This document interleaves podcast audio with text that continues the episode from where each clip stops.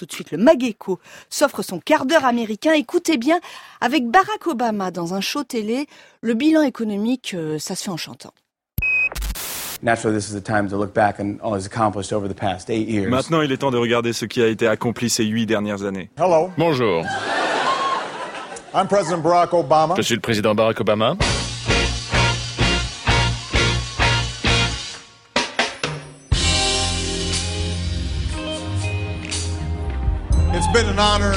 Ça a été un honneur et un privilège de vous servir comme président pendant ces huit dernières années. Quand je suis entré en fonction, notre nation faisait face à l'une des pires récessions de son histoire. Depuis, nous avons créé plus de 14 millions d'emplois et baissé le taux de chômage à moins de 5% Sous l'impulsion de mon administration, nous avons pu stimuler l'économie et remettre le pays sur la bonne voie. Oh ouais. Le président Obama a stimulé une longue croissance dans tous les secteurs, publics et privés. En 2008, la nation était chafouine. Elle était trop fatiguée, stressée. Elle disait qu'elle avait mal à la tête. Barack alluma des chandelles et sortit des draps en satin doux comme la soie. Il dit alors aux Américains Oui, nous le pouvons. C'est alright. Il a créé un tas d'emplois pour toi et moi. Mais il lui en reste un pour Hillary.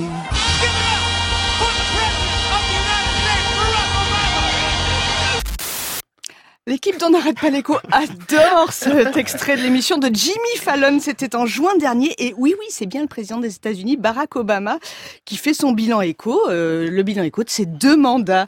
Florence Pisani, l'économiste, je me tourne vers vous. Euh, ce que l'Amérique doit à Obama, est-ce que nous, on peut, on peut se calmer un peu et faire un bilan euh, concret, sérieux, très économique de ce que l'Amérique doit à Obama? Alors le bilan, il n'est pas mauvais hein, quand on regarde sur les dernières années. Obama arrive en pleine crise financière, quelques mois après la, faillite de Lehman Brothers, et il va mettre en place très vite un plan de, relance, 800 milliards de dollars injectés dans l'économie américaine, et puis il mettra aussi en place un plan de restructuration, de recapitalisation du secteur bancaire, de l'industrie automobile. Donc il y a une réaction très forte hein, du, côté du budget américain qui va permettre hein, d'absorber le choc extrêmement violent de la crise. Alors le bilan, c'est qu'aujourd'hui, on, revient à un taux de chômage bas. On est à nouveau en dessous de 5% sur le chômage, alors qu'on était monté à 10% hein, sur le chômage américain, ce qui s'est rarement vu euh, sur les dernières années. Donc de ce point de vue-là, c'est plutôt une bonne nouvelle. Il y a une réforme de la santé qui est mise en œuvre, on, en reparlera. Euh, et, et, donc c'est pas un trop mauvais bilan sur le plan économique. Il n'est pas seul responsable. Hein. Il y a une banque centrale aussi qui a aidé hein, à, à la baisse de ce taux de chômage. Emmanuel Lechy, vous êtes d'accord globalement? Bon bilan, pas mauvais, dit Florence Pisani. C'est pas enthousiaste hein, quand même comme, euh, comme appréciation. Moi, je fais la différence entre euh, deux aspects de son bilan parce que il y a eu effectivement l'aspect qu'a évoqué Florence, qui est la gestion de la crise. Et puis il y a eu d'autres réformes qui n'étaient pas liées directement euh, à la crise, notamment la réforme de la santé, etc. Sur la gestion de crise, moi très vite ce que je retiens, c'est effectivement, Florence l'a dit, l'ampleur l'ampleur des mesures prises et puis le timing des mesures prises. C'est-à-dire que contrairement à l'Europe, il n'y a pas eu d'atermoiement, de tergiversation. Le plan de relance, 30 fois le plan de relance français, hein, les 800 milliards, mm. euh, tout de suite. Voilà, et on s'est pas posé de questions. Quand il a fallu sauver l'industrie automobile, ça a été saignant, mais ça a été fait tout de suite. Les banques, pareil. Donc timing, ampleur, très bien. Et puis après sur les réformes plus structurelles, réforme de la santé, on y reviendra, qui est une bonne réforme, qui n'a pas été jusqu'au bout et qui est forcément euh, imparfaite. Christian Chavagneux, votre appréciation globale, vous, de ces huit années Obama? Vers à moitié vide, à moitié plein. Euh, pourquoi? Parce que Obama a ouvert trois énormes chantiers qui peuvent changer vraiment les États-Unis. Hein, entre la couverture santé, la réforme financière, la régulation financière et la lutte contre le réchauffement climatique. À chaque fois, il a avancé d'un pas, mais d'un petit pas. Il n'a pas été jusqu'au bout. Et en même temps, je pense qu'il a commis trois erreurs. Moi, je partage pas du tout votre avis sur le plan de relance de 800 milliards. C'était insuffisant, et tous les économistes, euh, enfin beaucoup d'économistes l'ont dit, il aurait pu faire avec la majorité politique qu'il avait au début de son mandat, il, aurait pu faire beaucoup mm. plus de 1000 milliards, peut-être qu'il aurait euh, été beaucoup plus vite pour réduire le chômage, ça aurait pu euh, aller plus loin. Deux, il a toujours cherché une voie centriste en politique, comme si il pouvait trouver un accord avec ces républicains qui se sont complètement extrémisés, donc il a cherché une voie du centre qui n'existait pas politiquement, je pense qu'il a fait une erreur. Et puis sa dernière erreur, c'est une erreur de casting. Mettre à la présidence de la, de la fête de New York c'est-à-dire la Fed qui régule les banques, un gars qui était très proche des banquiers, avoir comme ministre des Finances un gars qui était très proche du banquier, des banquiers, fait que peut-être en partie, c'est dû, euh, le résultat sera que la régulation financière va avancer, mais pas aller assez loin. Donc quand même des erreurs. Donc verre à moitié vide, verre à moitié plein. Si on regarde ce verre à moitié plein, c'est c'est ce qu'il a réussi, Florence Pisani. Il a quand même réussi à faire un grand nettoyage. Quand on se met en 2008, on est en plein dans une crise, la finance, euh, l'immobilier. Est-ce que ça, ça y est, c'est apuré? Alors c'est largement apuré. Hein. L'immobilier, il y a plus d'excès, euh, les prix ont fortement baissé. Euh, il y a eu des maisons qui ont été saisies, hein. donc euh, il y a eu des dégâts sociaux hein, et collatéraux importants, mais c'est largement derrière nous. Quand on regarde le, bilan aujourd'hui, les ménages se sont désendettés. La dette des ménages rapportée aux revenus a rebaissé à un niveau qu'on n'avait pas vu depuis plusieurs années. la charge d'intérêt, donc les paiements que font les ménages chaque mois pour rembourser leurs emprunts, est au plus bas depuis le début des années 80. donc tout ça, c'est très largement derrière nous. Euh, il y a vraiment eu hein, un nettoyage. Est-ce qu'il a mis les banques au pas? Christian Chavagneux. C'est un peu votre sujet, ça, les banques? Est-ce qu'il a vont très bien, les banques américaines. Alors après, on pourra Emmanuel, voir par rapport à la logique euh, systémique. Elle a dit Christian Chavagneux, mais tu, non, non, non, non, Christian, parce que Christian cherchait son chiffre, mais, euh, mais franchement, elles vont très bien. Christian, vas-y. Allez-y. Il y a eu la, la, la, réforme financière, c'est Dodd Frank, hein, les deux parlementaires qui ont mis ça en place. Euh, il y a 390 règles 390 nouvelles règles dans Dodd-Frank. Et le dernier bilan qu'on a fait au mois de juillet dernier, c'était de dire que 70% des règles sont opérationnelles et 10% vont l'être. Donc 80% du boulot est, pratiquement fait. C'est-à-dire, concrètement, ça veut dire quoi? Les marchés de produits financiers très sophistiqués, il a bien avancé pour réguler. Les banques, euh, Florence l'a dit tout à l'heure, recapitalisation, pardon, c'est-à-dire le capital, c'est à chaque fois qu'il y a une banque a des problèmes pour absorber les pertes, c'est le capital. Hein. Ça veut dire que plus elles ont de capital, moins l'État doit intervenir en cas de problème pour essayer de les sauver. Les banques américaines sont beaucoup mieux capitalisées que les banques européennes aujourd'hui. Donc ça, ça a bien avancé. Il y avait quand même une chose très importante dans cette fameuse loi Dodd-Frank, c'est un bureau de protection des consommateurs. Vous êtes un consommateur, vous êtes trop endetté, on essaie de vous fourguer, vous êtes une PME, on essaie de vous fourguer du crédit, euh, vous voulez pas, au moins il y a le bureau. Et là où ça n'a pas avancé, c'est là c'est ce fameux bureau des consommateurs. D'ailleurs, c'est un, enjeu de débat. Hillary Clinton a dit, moi, je vais renforcer et on ira jusqu'au bout pour la protection des consommateurs. Trump a dit, c'est un machin qui empêche les banques de filer du crédit, en mhm. veux-tu, en voilà. Je le supprime. Et en plus, c'est un budget à part qui, qui dépend pas du, du, du Congrès. C'est pas bien, c'est pas démocratique. Je le supprime. Donc, oui, ça a avancé en même temps, pas jusqu'au bout. En 80%, c'est pas mal. Donc Ce qui fait que le bilan nuancé qu'a fait Christian au début, euh, finalement, il faut le réévaluer quand même par rapport à ça. Je trouve sévère, Christian, dans Sur son les 30 grandes banques mondiales à risque, euh, nous disent les grandes institutions internationales, il reste 8 aux États-Unis. Donc euh, tout n'est pas réglé quand même. Qu'est-ce qu'on retient d'autre dans le bilan Obama? Est-ce qu'on retient par exemple l'assainissement du budget? Est-ce qu'on retient Obamacare? Non mais effectivement, Emmanuel. effectivement, bon, alors après le budget, c'est difficile de dire que c'était pas assez parce que quand vous rentrez dans une crise comme ça, euh, combien il faut mettre sur la table. La, résilience, elle a quand même été rapide. Euh, oui, on pourra dire que la croissance américaine est faible euh, depuis huit ans, mais l'assainissement quand même. oui, on est sur le, le, cycle de croissance le plus faible depuis la deuxième guerre mondiale. On est depuis 2008 avec une croissance de 1,5% par an seulement en moyenne, ce qui n'est ce qui n'est effectivement pas beaucoup. Mais il faut rappeler que derrière cette croissance faible, il y a quand même un assainissement de l'économie américaine qui est spectaculaire. Attendez, les périodes où, comme l'a dit Florence, vous avez à la fois des ménages qui se désendettent, euh, qui réussissent quand même à consommer euh, et qui redressent leur situation financière, c'est quand même euh, assez rare. Vous avez un secteur automobile qui est plus puissant euh, que jamais. Vous avez un secteur bancaire qui est plus puissant que jamais parce que euh, les banques ont fait leur restructuration et que vous avez eu des concentrations dans le secteur bancaire qui sont massives. Donc on voit aussi que le bilan, il est lié à la bonne réactivité, à la réactivité de ce qu'a fait le secteur privé pour se sortir aussi de la crise. Et puis sur Obamacare, c'est vrai que c'est une réforme très importante. La réforme de santé. Euh, hein. c'est une réforme très importante qui a réussi effectivement à diminuer le, taux de personnes non couvertes. Euh, on est passé de 18 à 9 mais c'est une réforme qui encore une fois n'est pas allée assez loin parce qu'elle n'a pas été euh, elle est, elle est, à la, à la, elle est laissée au bon vouloir des États. Donc du coup, euh, vous n'avez pas assez de concurrence, elle n'est pas assez obligatoire, et donc du coup, vous avez des problèmes euh, liés à, son surcoût, euh, et, notamment, mais qui sont liés plus à un problème d'insuffisance de concurrence qu'à un problème de, de, principe. Florence Pisani, Obamacare, donc la réforme du système de santé aux États-Unis, ça c'est, est-ce que c'est historique? Alors c'est historique, c'est un demi-succès, c'est-à-dire qu'il y a eu beaucoup d'énergie politique hein, qui a été mise dans cette réforme.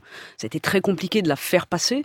Euh, ça a permis effectivement de, réduire hein, le, taux de personnes non assurées. Sur les deux dernières années, il y a 10 millions d'Américains qui sont maintenant assurés ça laisse quand même pas mal de problèmes. C'est-à-dire que les prix de la santé sont élevés. On commence à voir des franchises qui montent euh, donc un coût de, de la santé pour les personnes Oui, c'est pour ça que individuelles la réforme est qui est en train de monter. Mhm. Et donc la réforme, elle est, euh, c'est une début de réforme, c'est un bon premier pas, mais elle est, elle est loin d'être achevée. Et parce qu'il n'y a pas assez de concurrence et que les compagnies se sont euh, cartélisées, en fait, finalement. hein, Oui, et puis la Cour suprême quand même a, a dit, vous savez, le principe d'Obamacare, c'est vous devez, c'est obligatoire d'avoir une couverture santé, ce qui n'était pas le cas pour 48 millions d'Américains. Alors il y en a 20 millions qui, grâce à Obamacare, sont couverts, mais il en reste 28 millions qui sont pas couverts. Et normalement, les États euh, doivent euh, élargir un, un- un mécanisme qui existait déjà, qui était l'aide aux plus pauvres. Sauf que la Cour suprême a dit c'est pas obligatoire. Donc les États qui veulent le font, et les États qui veulent pas le font pas. Et il y a beaucoup d'États très républicains qui ont décidé de ne pas le faire. Et il y a beaucoup de gens qui ont dit ok, c'est un processus, j'ai des, des subventions parce que j'ai pas assez de sous pour le faire. Mais en fait, les gens ont peur de la procédure un peu lourde et n'y vont pas non plus. Donc il reste encore, comme l'ont dit euh, Florence et Emmanuel, euh, des petites choses à, à finir sur Obamacare. Comment va l'économie américaine après deux mandats d'Obama? Quels sont les, les plus grands problèmes à résoudre? Le prix Nobel, Joseph Stiglitz, a accepté de répondre à nos questions. Lui qui a été conseiller économique de Bill Clinton et il est aujourd'hui régulièrement et depuis des mois hein, consulté par l'équipe d'Hillary Clinton. Good morning, Joseph Stiglitz. Good morning. Joseph Stiglitz, durant cette campagne, nous avons entendu des points de vue irréconciliables sur la santé de l'économie américaine. Selon vous, comment va-t-elle vraiment? It's doing much Ça va vraiment mieux que ce que dit Trump, qui dit que c'est un désastre. Mais bien sûr, il y a des problèmes. En ce qui concerne le uh, PIB, income, le uh, pays continue d'avoir de la croissance. Particulièrement si on met ça en perspective avec la croissance mondiale. La reprise aux États-Unis uh, est bien meilleure qu'en. Europe. Uh, uh, La Chine, elle, connaît un ralentissement. Le problème fondamental aux USA est que les fruits de cette croissance n'ont pas été partagés équitablement. And if you look at the bottom 90% of Americans, Si on regarde les 99% d'Américains, leur revenu moyen a stagné. Et pas seulement ces huit dernières années sous Obama, mais depuis une bonne quarantaine d'années. Uh, Si on me demandait quand le problème a vraiment démarré, je remonterai au uh, président Reagan, à ses politiques économiques de soutien de l'offre, for an economy which qui ont posé les fondations d'une économie qui croît plus lentement et dans laquelle tous les bénéfices vont au 1%. 1%. Donc vous diriez que les inégalités sont le principal défi que devra affronter le futur chef de l'État Qu'est-ce que ça veut dire en termes de politique publique? It is the main challenge and Oui, c'est there le is défi principal. Mais il y a aussi celui de la the question du rythme de of la croissance growth. américaine. Since, uh, 1980s, Depuis les années President 80 Reagan took et le virage économique a opéré par Reagan, uh, notre rythme de croissance est devenu plus lent. Ça signifie que nous avons moins investi dans le futur du pays, que nous avons changé les règles du jeu uh, et que nous avons comme ça rendu notre économie court-termiste et plus inégalitaire. En fait, inégalité et croissance lente sont les deux faces d'une même pièce. Nous devons retrouver une vision de long terme, qu'il s'agisse du secteur public ou du secteur privé. Je pense aux investissements dans les infrastructures, dans les technologies, dans l'éducation, dans tous les domaines. Mais nous devons à nouveau changer les règles pour nous assurer que les bénéfices de cette croissance seront équitablement partagés. Ce qui veut dire concrètement qu'on doit améliorer le code du travail, donner plus de pouvoir aux travailleurs dans les négociations, repenser la régulation de la mondialisation et de la concurrence qui, dans l'état actuel des choses, donne trop de pouvoir aux monopoles.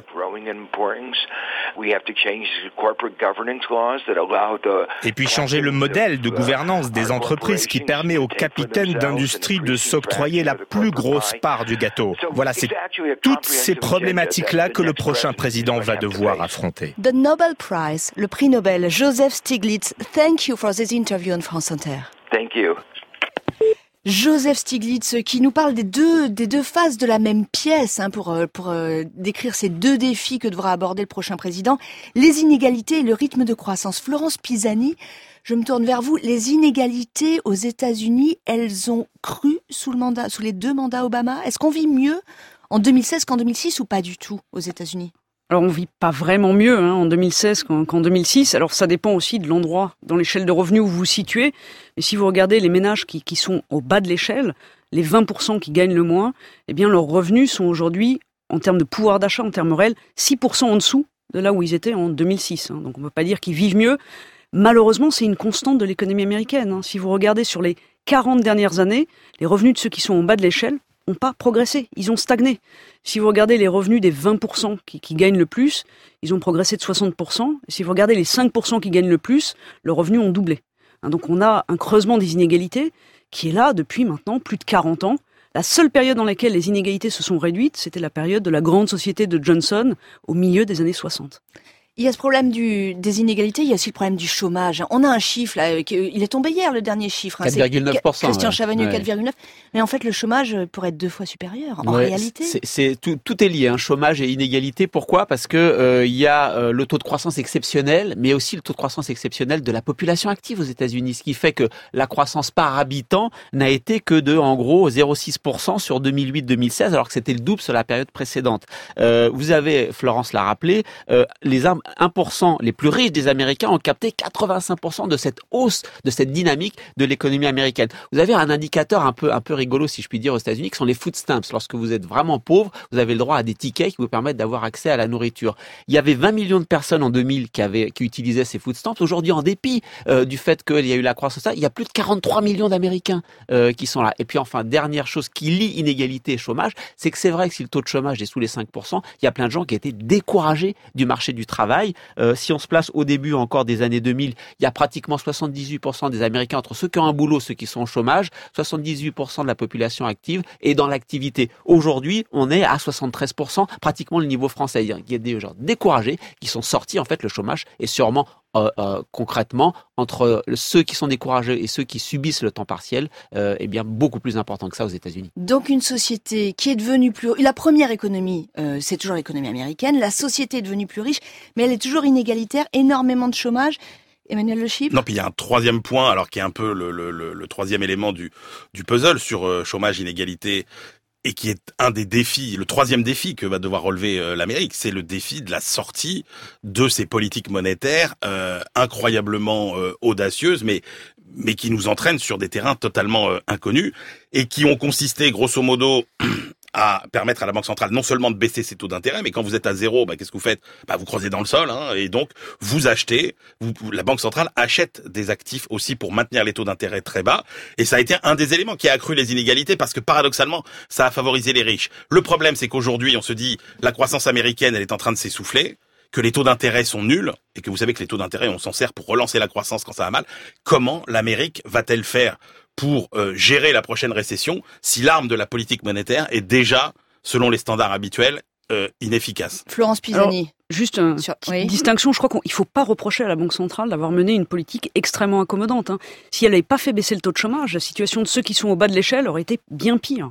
Donc le fait que euh, les prix d'actifs montent, euh, c'est pas très grave. Ce qui compte, euh, en tout cas pour améliorer la situation de ceux qui sont en bas, c'est que le taux de chômage baisse. Et de ce point de vue-là, on a une présidente de la Réserve fédérale, Janet Yellen, Janet Yellen qui est qui ose euh, beaucoup de choses et qui, dans son dernier discours, et ça c'est une très bonne nouvelle, est en train de dire que il faut au contraire stimuler au maximum la demande, euh, qu'elle est prête à prendre le risque de mettre l'économie un peu plus sous pression pour continuer hein, à faire tourner cette économie, parce que le pire, c'est d'avoir une économie qui tourne trop lentement, les entreprises investissent peu, il n'y a pas de gain de productivité. Si on met un, peu plus de pression dans le système et qu'on continue d'avoir des politiques un peu accommodantes, eh bien les entreprises seront incitées à investir un peu plus, à faire un peu plus de gains de productivité, et ça, c'est extrêmement favorable euh, pour la suite, pour faire remonter un peu le potentiel de croissance qui aujourd'hui est bas. Parce que l'avis de Florence, c'est pas un avis qui est partagé. Hein. C'est-à-dire qu'en gros, il y a des gens qui pas partagé par Emmanuel. Non, non, non, mais vous avez beaucoup d'experts aujourd'hui qui vous disent, attendez, euh, la réserve fédérale, elle a raté le coche quand même du début de normalisation de la politique monétaire. Oui. Alors attendez, au début, attendez Emmanuel, début de normalisation L'idée c'est que bah, quand, quand, la croissance commence à aller mieux,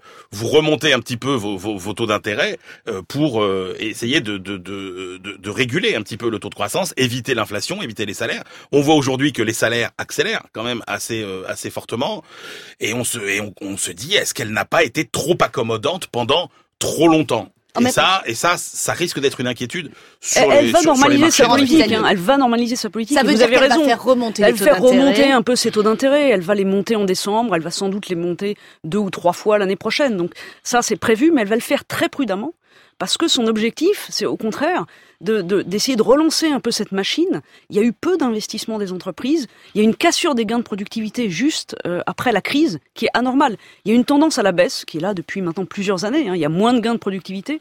Mais l'idée, c'est de mettre, remettre un peu, hein, faire tourner un peu plus vite la machine pour au contraire inciter les entreprises à refaire des gains de productivité. Aujourd'hui, on a des gains de productivité qui sont presque à 0% sur les, sur les trois dernières années. C'est complètement anormal. Mais qui sont la Et qui sont là parce qu'il n'y a pas de demande.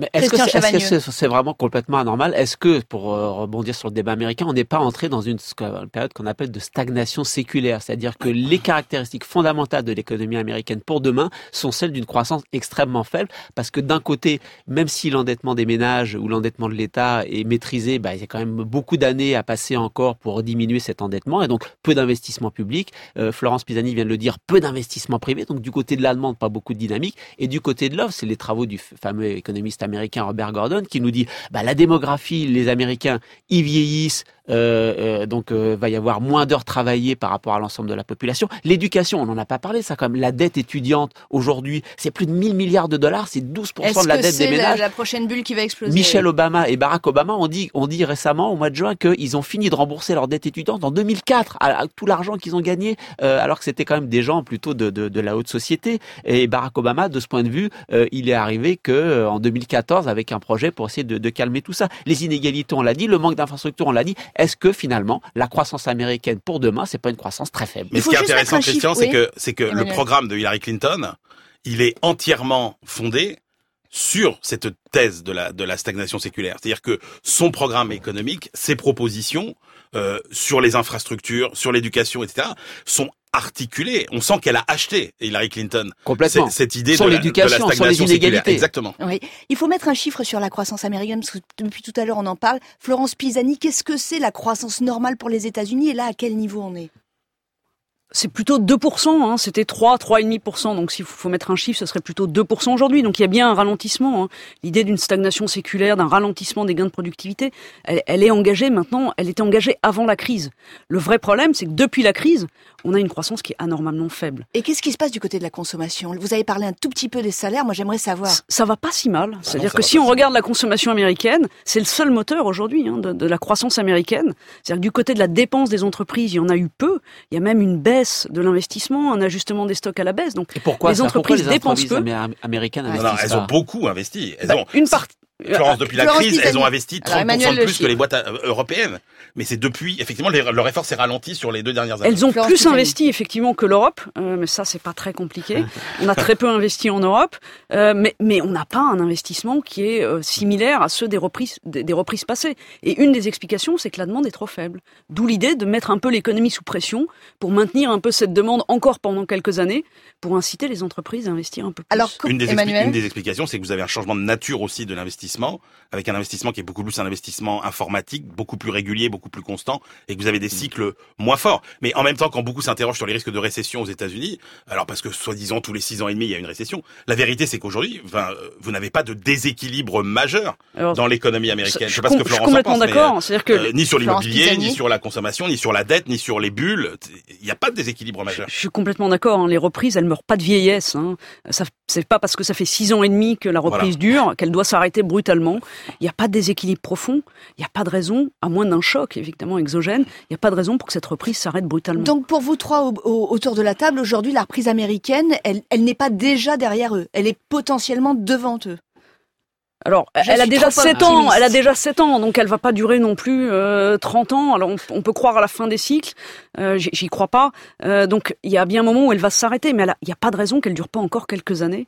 Euh, à un rythme qui est relativement modeste, de l'ordre de 2%. Alors, qu'ont les candidats euh, euh, Clinton, Trump dans leur musette pour faire redémarrer vraiment cette économie américaine? Est-ce que, est-ce que euh, accélérer l'économie, la croissance, est-ce qu'ils sont au niveau? On va voir ça.